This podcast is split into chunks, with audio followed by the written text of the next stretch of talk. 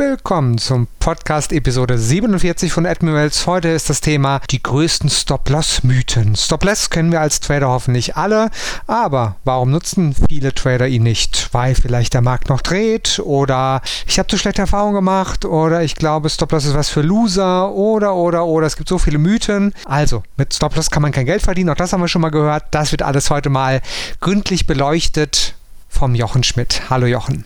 Hallo Jens, danke für die Einladung und auch für das Aussuchen dieses Themas. Ein gutes Thema, rede ich gerne drüber. Also die größten Stop-Loss-Mythen. Hedging als eine Form vom Stop-Loss? Ja oder nein? Oder Gott bewahre? Die 1 oder 2%-Regel? Passt das für alle Anlageformen? Und so vieles mehr. Gleich geht es los. Hier ist das Börsen- und Tradingwissen zum Hören. Zuhören, lernen, handeln. Einfach traden. Let's make money der Börsen- und Trading-Podcast von Admiral Markets. Das Rechtliche. Handeln Sie verantwortungsvoll. Unsere Publikationen liefern eventuell auch unverbindliche Markteinschätzungen. Marktmeinungen, Kommentare und Analysen stellen ausdrücklich nie eine Empfehlung zum Kaufen, Halten oder Verkaufen dar.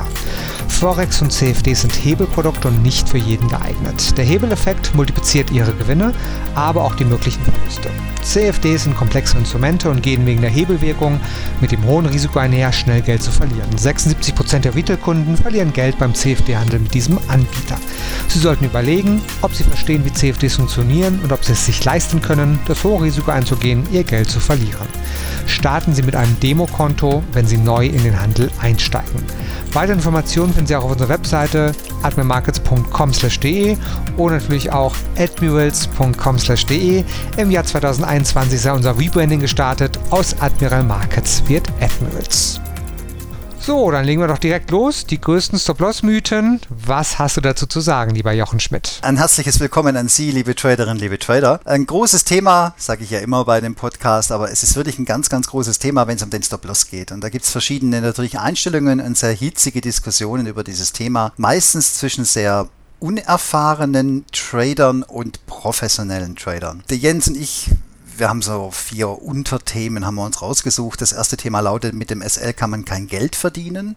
Das hört man sehr, sehr oft. Auch schon bei fortgeschrittenen Tradern oder die schon längere Zeit dabei sind, da gehe ich intensiv drauf ein. Dann kommt natürlich oft das Argument, man braucht keinen Stop-Loss deshalb, weil der Markt doch immer wieder zurückkommt an die Stelle, an der man einen Trader eröffnet hat. Die beiden Themen schneiden ineinander. Also ich kann das nicht getrennt voneinander ähm, referieren, sondern das wird ineinander fließen. Danach gucken wir uns an die 1 oder 2 Prozent Regel des Risikomanagements, was man ja sehr, sehr oft und überall hört. Man tradet mit einem Prozent im Intraday-Handel äh, als Maximalrisiko pro Trade. Also immerhin, da hat man ja schon eine Risikokalkulation vorliegen. Also das Stop-Loss ist da kein Problem mehr, aber da geht es halt um die Höhe. Ja des Risikos an sich aufs Konto bezogen. Und dann natürlich als grüner Abschluss das Hedging, was sehr, sehr oft falsch verstanden wird und somit auch in einer unsinnigen Anwendung zu beobachten ist. Aber ich fange jetzt einfach mal an. Stimmt es denn wirklich, dass man mit einem Stop-Loss oder wenn man einen Stop-Loss benutzt, kein Geld verdienen kann im Markt? Wie kommt so eine Aussage zustande? Und ich denke, es ist relativ einfach, das nachzuvollziehen. Ähm, ein Trader, der so argumentiert, argumentiert ja aus einer Erfahrungslage heraus. Das bedeutet, wenn man jetzt das Trading sehr intensiv betreibt, gerade im Daytrading oder auf den kleinsten Zeiteinheiten, macht man ja sehr, sehr oft die Beobachtung, dass eine ursprüngliche Trading-Idee vielleicht abrupt in die Gegenrichtung läuft. Also man macht erstmal einen Buchverlust. Solange der Buchverlust äh, nicht ja, gebucht ist, wird das Konto ja auch nicht in Realität kleiner. Die Beobachtung, die jetzt stattfindet, ist folgende. Der Trader bekommt also einen Gegenlauf, er bekommt einen Verlustlauf. Und wenn er einen Stop-Loss benutzt, damit er ja aussteigt, wenn seine ursprüngliche Trading-Idee nicht zündet, äh, mündet darin, er bekommt einen Verlust gebucht, das heißt sein Konto hat sich verkleinert und wie zur Häme, kurz nachdem das passiert ist, das ausgestoppt werden, dreht der Markt in die ursprüngliche Richtung, die der Trader sich angedacht hat und hört nicht mehr auf zu laufen. Und selbstverständlich ist das ja eine sehr belastende Situation für einen Trader. Achtung, der sein ganzes Leben, sein Weh und Wolle mit dem zuletzt durchgeführten Trade verbindet. Denn die Schmach, doch richtig gelegen zu haben, aber ausgestoppt worden zu sein, lässt ihm keine Ruhe mehr. Je länger er hinterher auf den Trade schaut, wie der hätte verlaufen können, desto frustiger wird's, weil bei ihm jetzt die Erkenntnis greift, hätte ich keinen Stop-Loss benutzt, wäre ich ja jetzt wieder im Gewinn oder sogar einem richtig riesigen Gewinn drin. Je öfter das beobachtet wird, desto stärker wird der Eindruck, dass man eigentlich diesen Stop-Loss als etwas Belastendes oder Blockierendes empfindet, was Schuld daran sei, dass die Performance-Kurve nicht so verläuft, wie sich der Trader vorstellt. Es klingt alles sehr logisch und ist natürlich fundiert durch empirische Beobachtungen. Allerdings ist da ein Riesenproblem drin und auf das möchte ich jetzt zu sprechen kommen. Erstens, deswegen haben wir auch die Vermischung mit, der Markt kommt ja immer wieder zurück. Erstens ist es wichtig, in welcher Phase des Marktes ich welche Beobachtungen mache. Viele Trader haben bestimmt schon zugeschaut, vor allem dann, wenn sie falsch im Markt lagen, wie ein Markt beginnt zu rennen, jetzt mal völlig wurscht in welche Richtung, und nicht mehr aufhört zu rennen. Überlegen Sie sich eines, wenn Sie jetzt der Meinung sind, dass der Markt immer wieder zurückkommt und dass Sie ja deswegen keine Ausstiegsregel brauchen, die Ihnen ja in diesem Moment Geld abbucht, dann machen Sie einen schwerwiegenden Fehler, wenn der eine Tag, die eine Minute oder die eine Woche kommt, wo ein Markt sein Gesicht komplett verändert und eben nicht mehr zurückkommt, sondern beginnt rasant in eine Richtung durchzulaufen und das auch über längere Zeit hinweg. Wenn Sie gehebelt im Markt unterwegs sind, ist ein solches Event, wenn Sie falsch im Markt liegen, ein Vernichtungslauf. Und diese Erfahrung machen ja die gestandenen Trader oder haben ja die, die erfahrenen Trader oft genug gemacht, weil sie ja auch an dem Thema rumdoktorten und gesagt haben, mein Gott, der Stop-Loss macht mir die Verluste. Ähm, aber wenn sie einmal diese extreme Geschichte erlebt haben, dass ihr Konto wirklich zusammengeschlagen wird, weil sie in ihrem Bestreben, nur Gewinne zu sehen, das Risiko ausgeblendet haben. Sie hören den Börsen- und Trading-Podcast von Admiral Markets. Wir sind der DAX 30-Spezialist in Deutschland. Wir handeln in allen Börsenlagen, in steigenden und fallenden Märkten. Wir sind die Experten und unterstützen mit Wissensvermittlung, Know-how und dem richtigen Handelswerkzeug. Lernen Sie uns kennen. Das Bestreben, Gewinne am Tagesende oder am Tradeende verbucht zu bekommen, ist so übermächtig, dass der Trader, der so denkt, vergisst, dass alles einen Preis hat im Leben. Nicht nur an der Börse, sondern im Leben auch. Das heißt, meine Handlungen sind mit Konsequenzen einhergehend. Und wenn ich sträflich vermisse oder es vermissen lasse, dass ich nicht mehr auf das Risiko schaue, sondern nur noch auf meine Wünsche, dann schwebe ich die ganze Zeit im Trading. In diesem Zustand, dass auch nur ein einziger Huster des Marktes bestes Beispiel ein Trendwechsel, ja, dass der mich komplett zerlegen kann. Und nicht nur jetzt mit der Katastrophe, dass das Konto äh, gleich auf Null ist, sondern viele Trader machen ja Gewinne ohne Risikokalkulation. Also sie benutzen ja keinen Stop-Loss, kann man den Jens fragen oder andere Broker. Die Mehrzahl der Kunden benutzt keinen Stop-Loss. So, und es geht lange Zeit gut, vor allem in Trendphasen. Sieht man überall, ne? die Gewinne sprudeln, die Leute sind in den Werten drin über längere Zeiträume hinweg und dann verändert der Markt sein Gesicht und es kommt ein großer Abschlag in den Markt. Und wenn man jetzt gehebelt im Markt unterwegs ist, dann kann das zu schwerwiegenden Verlusten führen, die erstens ihre ganze Gewinne, also ihre ganze Vorarbeit wegfressen und im schlimmsten Fall das Kapital, was sie zur Verfügung haben, massiv schmälern, sodass ihre Handelsmöglichkeiten eingeschränkt sind.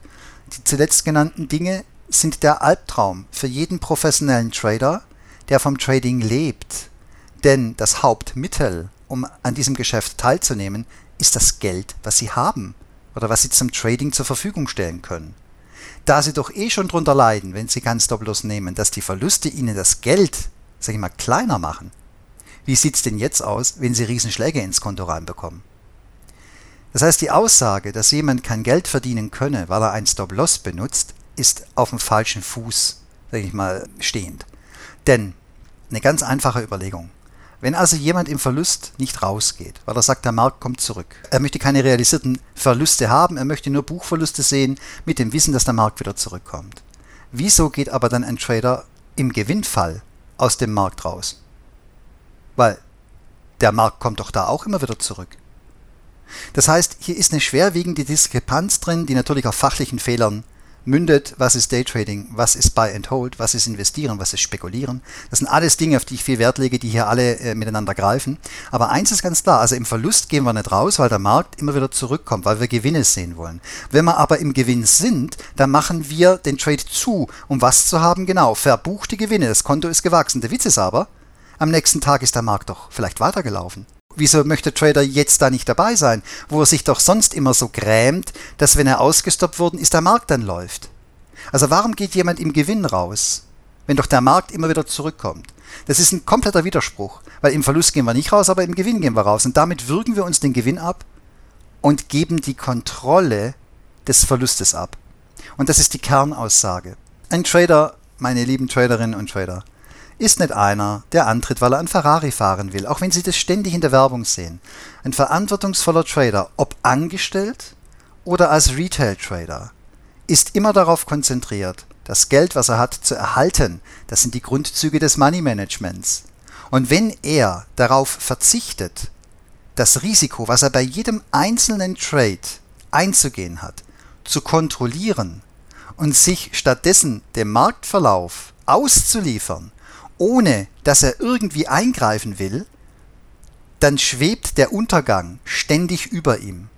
Und viele Trader empfinden diese Aussage als extrem unrealistisch oder als Panikmache oder so mit erhobenem Zeigefinger, ich bin jetzt der Papa und sagt dir, die Welt ist ganz arg böse und der Börsenhandel ist gefährlich. Und ich sage das mit einem absoluten Ja.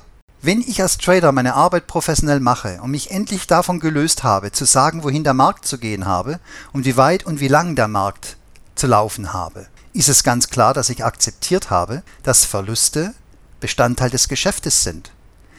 Alle treten sie an, um Gewinne zu machen, aber wenn man ganz ehrlich ist und jemanden trifft, der kein Stop-Loss benutzt, dann ist eines offensichtlich.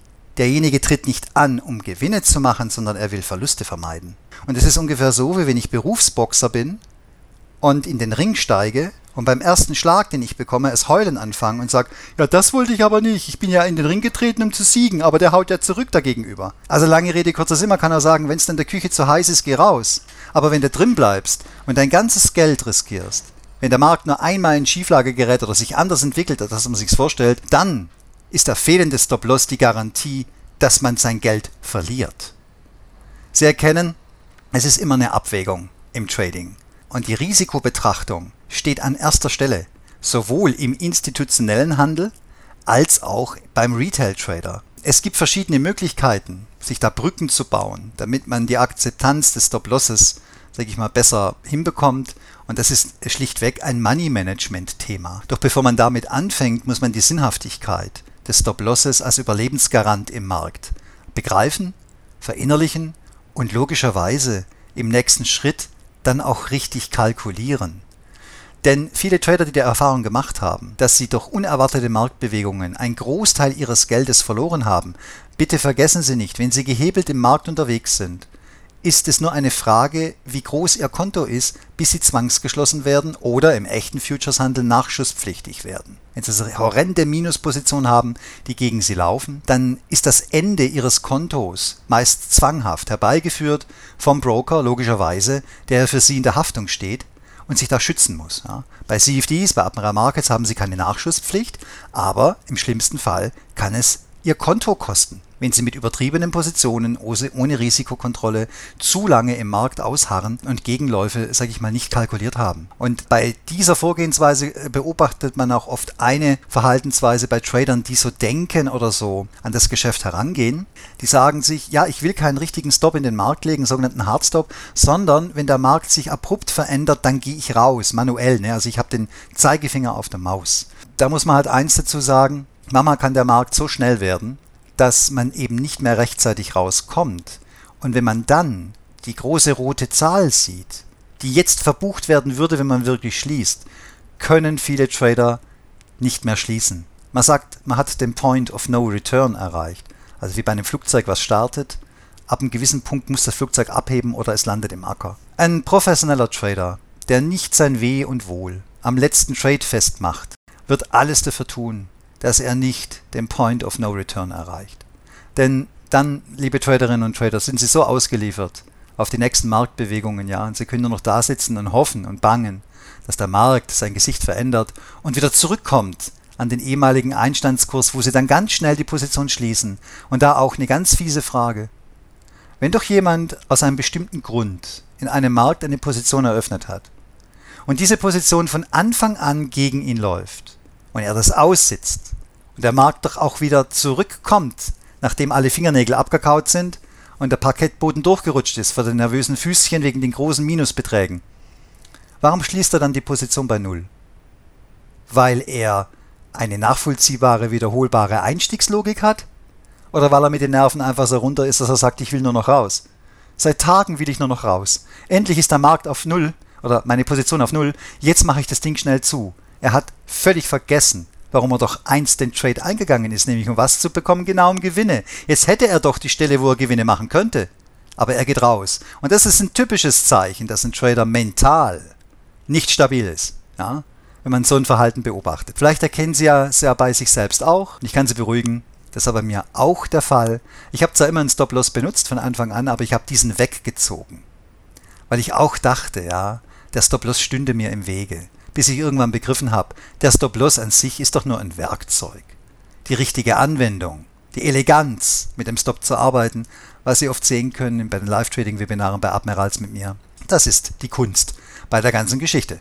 An der Stelle gebe ich jetzt erstmal an den Jens zurück. Wenn Sie Stop-Loss nutzen, vielleicht auch von Aktien oder anderen Bereichen, haben Sie bestimmt schon mal von der 1 oder 2% Regelung gehört. Das wäre so die Faustformel, was oftmals passen sollte, um einen guten Stop-Loss-Abstand zu finden. Passt das denn für alle Anlagen, also auch für gehebelte Produkte wie Futures, Optionsscheine und CFDs oder das Daytrading oder ist bei Daytrading und CFDs etwas anderes vielleicht besser zu nutzen? Was meint der Jochen Schmidt? Die 1 oder 2 Prozent Regel ist der, das klassische Produkt eines, ich sag's mal etwas aggressiver Nachgeplappers, was man auf vielen Seiten über den Börsenhandel lesen kann und was aus der Investition kommt und völlig unpassend, absolut unpassend und fachlich auch überhaupt nicht ja, grundlegend sein kann, wenn es um die kurzfristige Spekulation geht. Ich möchte Ihnen erklären, woher die 1%-Regel kommt. Wenn Sie ein Investor sind, also kein Spekulant, da gibt es einen anderen Podcast, wo ich erkläre, wie ich diese Unterscheidung vornehme zwischen der Spekulation und der Investition, dann ist es ganz klar, dass auch ein Investor ein Risiko zu tragen hat, nämlich dass sein Investment ja komplett auf Null sinken kann, was weiß ich, wenn die Firma pleite geht, deren Aktien er gekauft hat, oder wenn sich die Dividendenzahlungen extrem verschlechtern, dass er mehr oder weniger jetzt ein Papier in seinem Depot hat, was nicht mehr so läuft oder was ihm sogar einen Verlust seiner Einlage bringt. Also auch der Investor hat den Blick auf das Risiko. Nun ist es so, dass man eben, das haben Sie bestimmt schon öfters gelesen, im Investment so eine Art Portfolio führt, also unterschiedliche Aktien aus unterschiedlichen Branchen in den sogenannten Aktienkorb legt, ja. Und das ist nichts anderes als eine Risikoabwägung mit der völligen Akzeptanz, dass jemand, der am Börsenhandel teilnimmt, nicht wissen kann, nicht mit Bestimmtheit vorhersagen kann, welches Investment lohnend sein wird und welches nicht. Aus diesem Grund geht man her und versucht, verschiedene Sparten aus der Wirtschaft in seinem Investmentportfolio abzudecken. Das heißt, die Idee einst, ein oder zwei Prozent meines Geldes lege ich zum Beispiel im Banktitel. Ja, wenn die Banktitel jetzt überhaupt nicht laufen wollen oder sogar kräftige Abschläge erleben, ja, ich habe ein weiteres 2% Stückchen in Automobilwerte. Na, oder die nächsten 2% lege ich in, in Lebensmittel, die gehen immer. Oder in Medizin. Also Sie merken, es gibt unterschiedlichste Branchen und diese, ich sage mal, Diversifikation oder Durchmischung eines Aktiendepots streut das Risiko für die Marktbewegungen, weil nicht alles immer super laufen kann, sondern weil es den einen oder anderen Ausrutscher gibt und der wird abgefedert durch eben dann Engagements in anderen Sparten. Es ist eine, eine kluge und, und wirklich sinnvolle Vorgehensweise im Investment. Wenn ich jetzt das aber nehme für das Daytrading und Daytrading kommt in der Regel mit einer höheren Handelsfrequenz daher. Ja, also ein Daytrader schließt am Ende des Tages eine Position, er muss am nächsten Tag wieder neu einsteigen. Das ist ja das Damoklesschwert seines Berufes, was er aber so freiwillig festgelegt hat. Heißt es, dass der automatisch mehr Trades hat als ein Investor? Ja, sowieso, ein Investor, hat auch keine Trades. Ein Investor ist investiert, ja. Aber äh, ein klassischer Daytrader oder sogar ein Händler auf den kleinen Zeiteinheiten, wo er die meisten Anfänger reinkommen, die Faszination des schnellen 1-Minuten-Charts oder des Tick-Charts-Trading, ja, hat die Trading-Frequenz eine enorme Wichtigkeit, wenn ich mit meinem Risiko umgehen möchte. Wie vorher schon erklärt, jemand, der beginnt darüber nachzudenken, in welcher Höhe er denn ein Risiko pro Trade akzeptieren kann, der benutzt ja schon einen Stop-Loss, dem ist klar, es wird nicht alles gut gehen im Markt, er wird auch seine Verluste haben und jetzt will er das in eine gewisse Größe packen. Absolut verständlich und klug und, und sinnvoll. Das Problem ist jedoch, wenn ich, ich gehe jetzt von mir aus und von vielen anderen Kollegen, die ich kenne, auf dem Minutenchart unterwegs bin, habe ich locker. An guten Tagen habe ich drei bis vier Trades, an durchschnittlichen Tagen liege ich so bei acht bis zwölf und wenn ich mal da drüber bin, sind es meistens keine guten Tage. Ja? Rechnen Sie mal hoch. Also wenn Sie jetzt einen durchschnittlichen Tag haben und 10 oder 12 äh, Trades machen. Und jetzt gehen wir mal davon aus, alle 12 Trades gehen schief. Das habe ich schon erlebt, das haben viele Kollegen von mir erlebt. Mein größtes war 38 Trades in Folge, die alle schief gegangen sind. Und Sie jedes Mal 1% Ihres, ich sage jetzt mal, Kontos als Risiko bereit sind, weggehen zu sehen, dann haben Sie an einem einzigen Tag 10 oder mehr Prozent ihres Kontos im Markt liegen lassen. Sie würden bei jedem Handelsbüro sofort rausfliegen bei einer solch schlechten Leistung. Und zwar nicht, weil die, weil die Verlusttrades schlimm wären. Nein, die Höhe des Verlustes ist außer der Relation, die man doch im Money Management versucht einzuhalten. Das heißt, es ist völlig Hanebüchen und irrsinnig und zu kurz gedacht und einfach zu pauschalisiert, jedem zu sagen, arbeit du mal mit ein oder zwei Prozent. Ich lasse es mir gefallen, wenn ich einen ausgewachsenen, gestandenen Trader vor mir habe, der sagt, ich weiß, was ich tue, ich segle gerade hart am Wind, ich habe eine Marktphase, ich drehe auf, ich drehe richtig auf, ja, ich gehe mit hohen Positionen rein. Ich bin bereit, auch dann entsprechend höhere Verluste zu tragen, aber die Marktsituation bietet mehr Chancen als Risiken. Da bin ich dabei, weil ich weiß, dass dieser Trader, wenn die Trades dann schief gehen, auch schnell genug die Finger rauslässt und mit einer, sage ich mal, nachvollziehbaren, beständigen Handelsweise die Verluste auch wieder zurückbringt. Nur wenn ich mit einem oder zwei Prozent im kurzfristigen Trading unterwegs bin und einen einzigen schlechten Tag habe, mache ich mir so viel kaputt, dass ich in Gefahr gerate, ab einer gewissen Verlusthöhe bezogen auf mein Konto tierisch unter Druck zu geraten und ich nur noch eines will, nämlich die Verluste zurückverdienen, ja? Das ist der nächste Fehler, wäre vielleicht mal ein anderes Thema, ja. Aber die Leute kämpfen mit dem Stop-Loss, dann haben sie große Verluste, jetzt kämpfen sie mit den Verlusten. Der einstige Gewinn, den man doch im Kopf hat, der ist schon so weit weg, dass man gar nicht mehr auf die Idee kommt, überhaupt den anzustreben. Und davon möchte ich Sie bewahren. Also lassen Sie diese, diese wirklich, ich reg mich manchmal tierisch drüber auf, wie leichtfertig manche Leute mit Regeln aus anderen Disziplinen um sich schmeißen und der Anfänger, der es nicht kennen kann, das dann übernimmt. Ja, also ich bin ein Gegner im Daytrading oder im kurzfristigen Handel, dass man ein Prozent seines Kapitals nimmt. Ich selber handle privat weit darunter. Aber das ist auch immer eine Frage der, der Kapitalhöhe, die man hat, also das Geld, was man zur Verfügung hat. Und es ist auch eine Frage, ob ich jetzt vom Trading lebe, ob ich das hauptberuflich mache oder es eher ein Hobby ist oder habe ich vielleicht einen festen Job, wo feste Einnahmen reinkommen, dann kann ich mein Risiko auch erhöhen. Das ist alles okay für mich. Aber in dem Moment, wenn es darum geht, meine Existenz über das Trading zu bestreiten, kann es nicht sein, dass ich bei paar Failtrades in Folge eine solche Delle ins Konto reinkriege. Also kennen Sie meine Denke darüber und Sie können es hoffentlich auch nachvollziehen und herleiten, wenn Sie das nächste Mal im Internet unterwegs sind. Und jetzt leite ich über zu einem Thema, wo ich ja bei den Live-Tradings äh, bei Admirals jedes Mal in Wallung gerate und zu manchen Fragesteller auch fast schon vor den Kopf stoße mit meiner Reaktion, weil ich so leidenschaftlich dagegen ankämpfe. Und zwar ist es das Hedgen. Jens hat ja gemeint, ne, ja, ein Hedge als Stop-Loss-Ersatz. Ich denke, ich erkläre Ihnen kurz, was eigentlich ein Hedge ist. Hedging bedeutet, dass ich mich absichere. Also gehen Sie von folgender Situation aus. Sie haben ein Handelsbüro. Sie sind jetzt kein privater Trader, okay? Äh, Sie sind längerfristig im Markt unterwegs, sei es eine Mischung aus Spekulation, Investition und Ihre Aktien, Engagements, die Sie halten, laufen prächtig, ja. So, jetzt kommt das Wochenende, Freitagnacht machen die Märkte zu, spätestens, und am nächsten Montag geht es wieder von vorne los, oder Montagnacht, Sonntag auf Montagnacht geht es wieder los. Ne? Jetzt weiß man in der Zwischenzeit, es können ja in der Welt Dinge geschehen, die zu einer radikalen Verhaltensänderung der Marktteilnehmer führen können. womit das Risiko einhergeht, dass ihre super tollen Gewinnpositionen, die sie im Markt gerade halten, Achtung, die noch nicht realisiert sind, also Gewinn verbucht hätten sie erst, wenn sie die Position schließen, dass sie jetzt zum Beispiel Gegenlücken bekommen. Also der Markt crasht, er macht mit Riesenschritten Lückenbewegungen gegen sie, arbeitet tierische Kursverläufe gegen ihre Positionen ab, sodass ihr Gewinn in diesem Moment unheimlich hart geschmälert werden würde.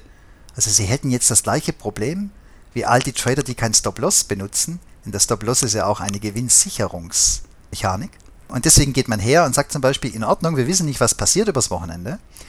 Deswegen eröffnen wir jetzt parallel zu unserer beispielhaften Long-Position eine in der gleichen Wertigkeit gestaltete Short-Position. Wenn der Markt jetzt am Montagmorgen crashen sollte, verdienen wir mit der Short-Position Gewinne, die die Verluste unserer Long-Position ausgleichen. Das heißt, ich friere in diesem Moment den Gewinn ein. Der Markt kann machen, was er will. Der Gewinn bleibt, wie er ist.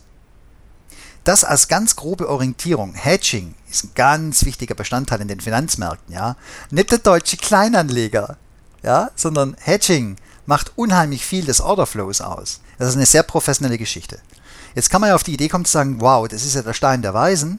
Ich kann mich ja jetzt gleichzeitig in beide Richtungen in den Markt legen und mir passiert nichts. Da sage ich, ja, nicht ganz. Weil erstens einmal die Sinnhaftigkeit, äh, ich mache also einen Trade und hedge den von Anfang an, egal wie der Markt bewegt, äh, ich verdiene kein Geld, ich verliere kein Geld. Stimmt so nicht, Sie zahlen Gebühren. Sie zahlen Swap-Kosten, Sie zahlen Spreads, jetzt beim CFD-Broker oder sogar Festgebühren. Äh, sind Sie außerhalb mit CFDs unterwegs, zahlen Sie definitiv Ihre Gebühren. Ja? Genau für diesen Fall. Weil Sie könnten ja auf und zu machen, der Broker hat die Kosten und Sie haben einen minimalen Gewinn. Das geht nicht, deswegen gibt es ja die Spreads, deswegen gibt es die Gebühren. Ja? Also Sie würden also doppelt Gebühren bezahlen und Sie müssten doppelt Swap-Kosten bezahlen. Vor allem mit Hebelprodukten. Das heißt, Sie haben hier schon mal kaufmännisch betrachtet eine ungünstige Situation.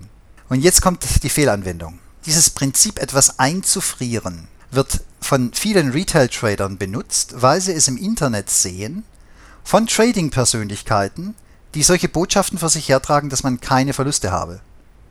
Denn wenn ich etwas hedge, ist die Position ja offen und sie erscheint nicht in meiner Performance-Kurve.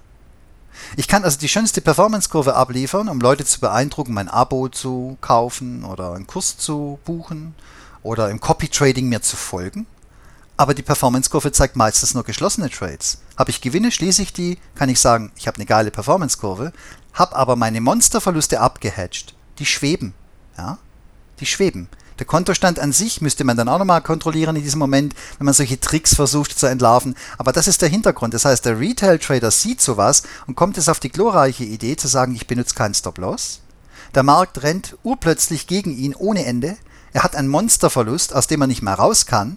Aber eine Stimme sagt zu ihm, oh Gott, oh Gott, wenn das jetzt so weitergeht, kann ich ja all mein Geld verlieren. Und jetzt beginnt er sich über den Ausstieg Gedanken zu machen.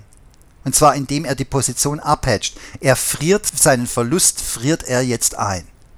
Also liebe Traderinnen, lieber Trader, Sie erkennen hoffentlich ja, auch die großen Zampanos, die den Stop-Loss weglassen und immer nur Gewinne sehen wollen, kommen plötzlich in die Situation, dass sie sich zwanghaft diesmal über den Ausstieg Gedanken machen müssen.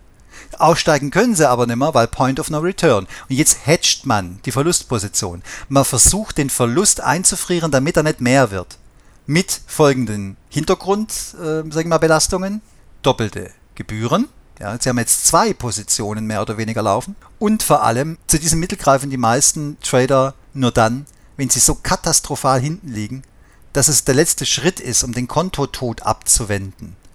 Und man hofft jetzt, mit dem verbleibenden freien Kapital, Achtung, Buchverluste, haben zwar keine physische Auswirkung auf Ihr Konto, schmälern aber die Verfügbarkeit des Geldes, was drauf liegt.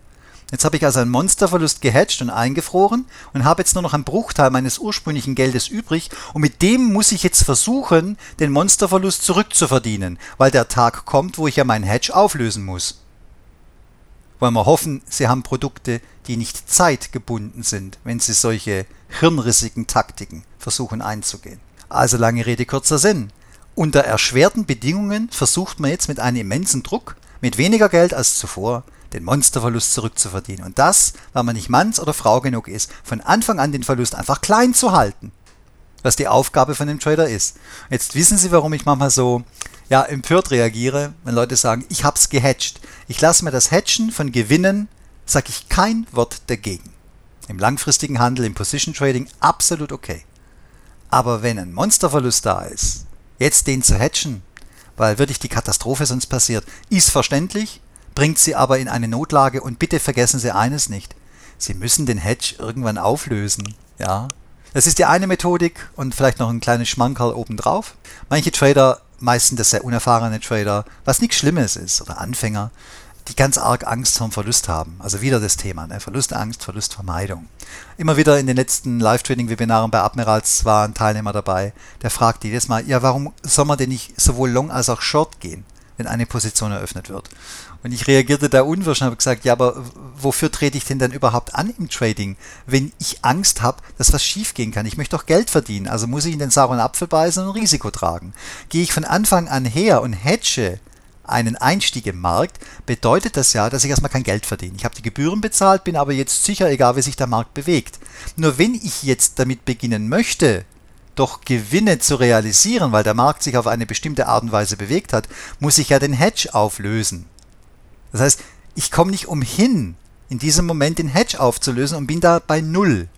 Also muss der Markt jetzt weiterlaufen, damit ich mit der übrig gebliebenen Position einen Gewinn erzielen kann. Das ist hirnrissig. Also zumindest aus der Sicht von dem Trader, der fachlich und mental kompetent genug ist, zu akzeptieren, dass er ein Risikogeschäft betreibt und deswegen eine bestimmte Richtung favorisiert aufgrund seines Handelsplanes und sich eben jetzt nicht erstmal in Sicherheit wiegen möchte, indem er doppelte Gebühren bezahlt und dann meistens im ungünstigsten Moment den Hedge auflöst und dann Verluste sieht. Sie erkennen, das ist ein großes Thema. Ich rede da sehr, sehr gern darüber, weil es im Endeffekt der Dreh- und Angelpunkt für den Erfolg im Trading ist. Sie werden nicht erfolgreich, wenn Sie die Markttechnik gut beherrschen oder Fibonacci oder Fundamentaldaten hin und her schieben. Ähm, es ist die Kombination aus der technischen Vorgehensweise oder generell ihrer Vorgehensweise. Aber ganz, ganz wichtig, das Risiko- und Money-Managements, denn daraus speist sich die Gewinnhöhe und auch die Verlusthöhe, die Sie pro Trade haben. Also, Sie müssen einen sauren Apfel beißen. Je früher Sie es akzeptieren, mit einer Verlustbegrenzung im Markt unterwegs zu sein, desto schneller stoßen Sie in die Tiefe dieses Geschäftes vor, das sehr fordernd ist. Viele Trader haben lange rumzufeilen und rumzudoktern mit ihrem Risikomanagement, was aber immer ein gutes Zeichen ist, denn wenn es der Trader da mal raus hat, wie er so mit Verlusten und Gewinnen umgehen kann, und dazu muss er grundehrlich sein, ja, das ist eine große mentale Herausforderung, dann biegt man aber auch auf die Zielgerade ein. Denn vergessen Sie eines nicht, es gibt eine Börsenweisheit, hinter der stehe ich. Hinter keiner anderen, aber hinter der stehe ich. Und die heißt, Verluste begrenzen und Gewinne laufen lassen. Fassen wir für heute zusammen. Was sind die Key Facts? Und was sollte ich jetzt als nächstes tun?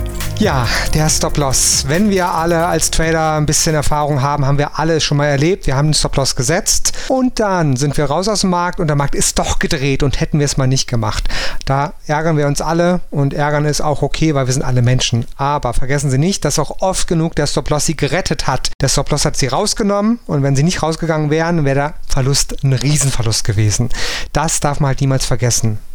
Nehmen Sie es an, wenn das Stop-Loss rausnimmt, der Markt dreht, okay, ein bisschen ärgern, okay, aber vergessen Sie nie, wie oft Sie das Stop-Loss dann doch gerettet hat vor Riesenverlusten, vielleicht vom ganzen Konto. Stop-Loss ist eine der wichtigsten und einfachsten Möglichkeiten, die Verluste zu begrenzen und da scheitern die meisten Trader. Wenn Sie dort besser werden, haben Sie den ersten Schritt gemacht zum erfolgreichen Trading.